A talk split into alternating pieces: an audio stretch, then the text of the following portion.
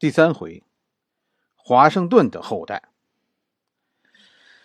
从这一回开始，咱们开始正式讲白居易啊，咱们讲讲文艺圈的事儿。历史啊，我跟你说，历史就是生活，无处不历史，并不是说只有朝廷上发生的那些事才是历史。过去啊，每一天都是历史，过一天算一天。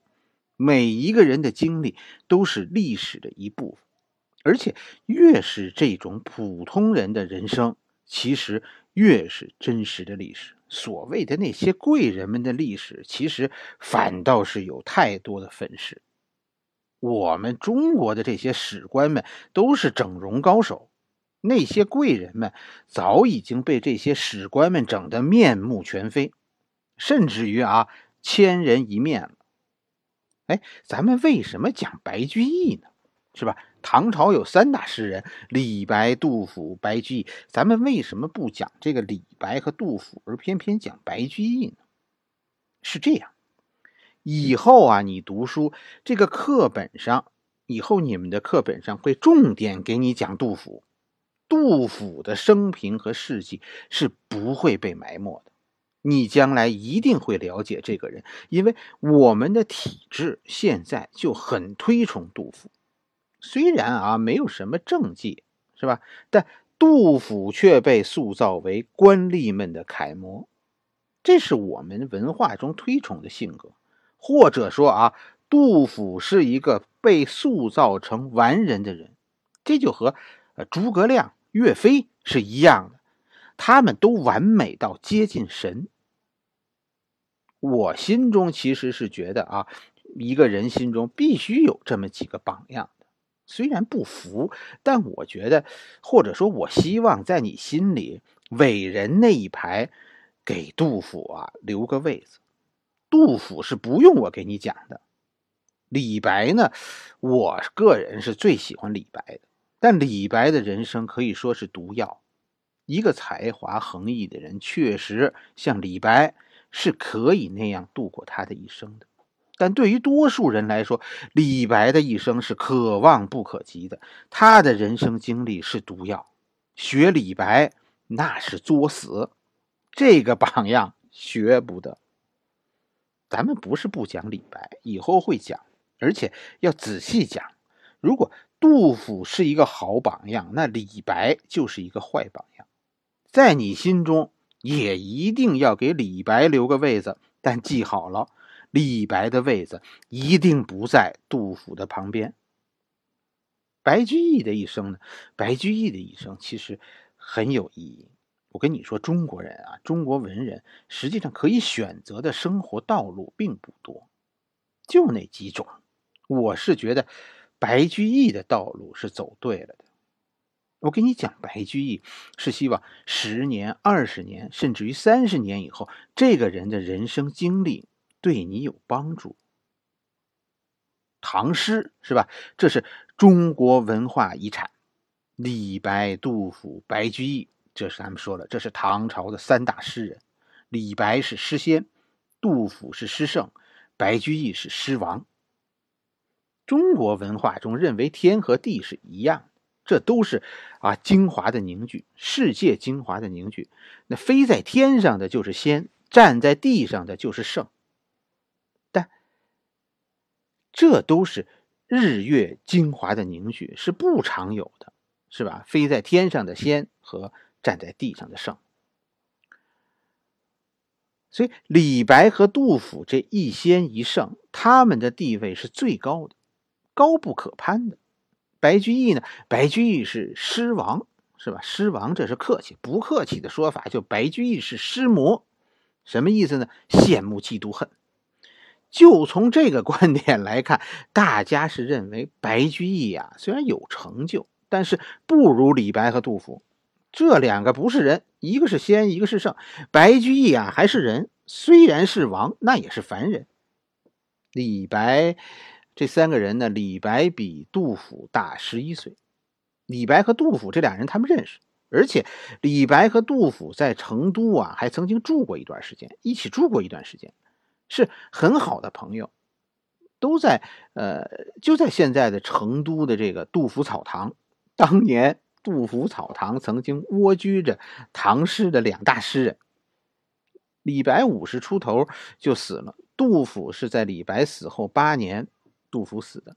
杜甫死后的第二年，白居易才出生，是吧？你算那白居易的出生的时候，李白都死了十年了。实际上，李白和杜甫是朋友，李白是大哥，杜甫是小弟，那白居易是后辈，连孙子都算不上，应该算重孙子那一辈的。白居易看李白。就跟我们现在看鲁迅，就这么一个关系。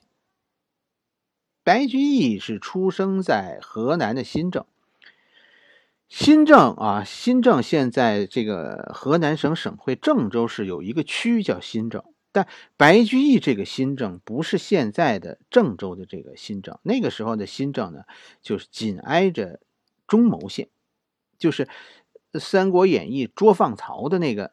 那个中牟县，白居易的父亲和爷爷都是小官史书上是说白居易是儒学世家，但并没有提及白居易的祖先。而且白家的祖坟和家谱记载的比较详细的记录，那都是从白居易的爷爷开始的。这是一个让人有些奇怪的地方，是吧？汉人的家族啊，是很注重这些细节的。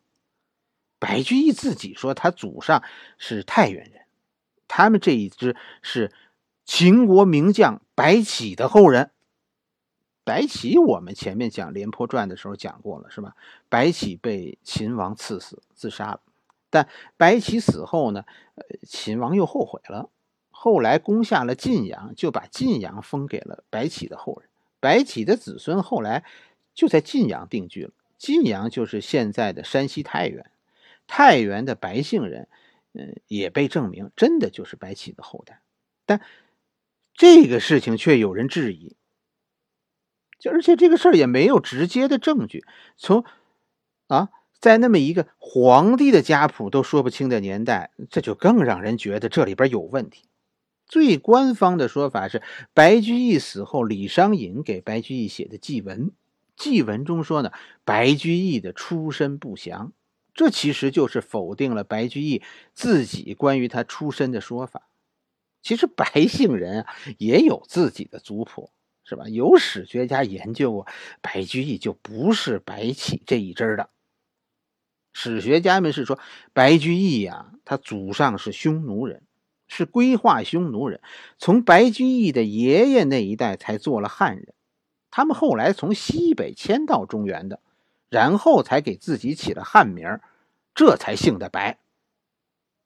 我其实也相信，白居易的祖上是匈奴人。你觉得这是对白居易的侮辱吗？我觉得不是。那唐朝为什么强大？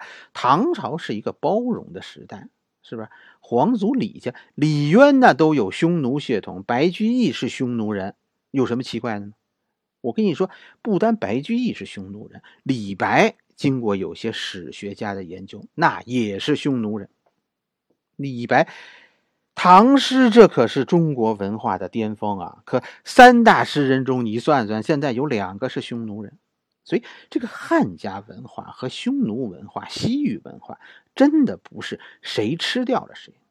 民族文化的融合，虽然开始的时候很痛苦，但每一次融合都是一次人类文化。智慧的比拼和升华，唐朝的辉煌就来自汉家文化和匈奴文化的融合，而且整个唐朝都在不断的融入外来的文明，这就和那个输血是一样的，不断有新鲜血液融入汉家文化，所以汉文明才能在唐朝大放异彩。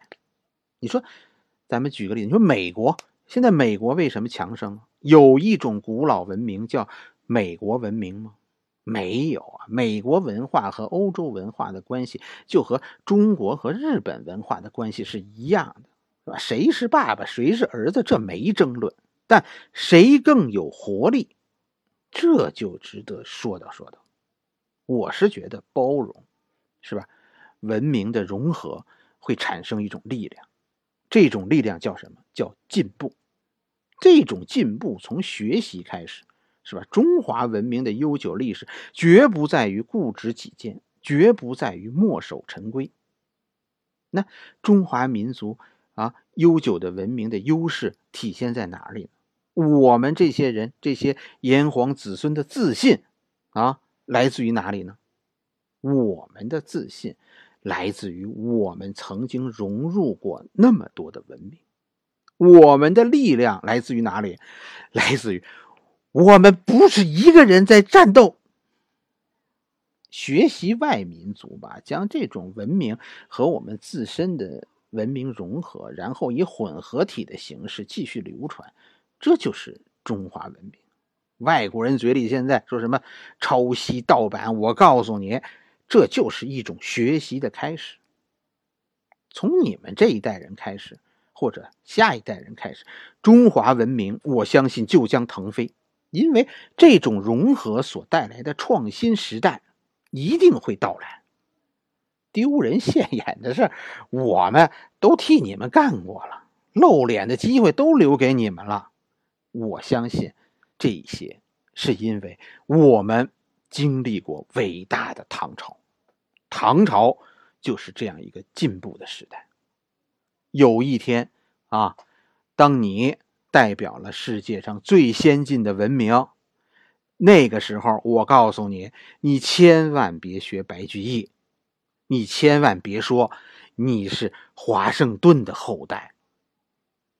这一回我们就说到这里，下一回我们继续。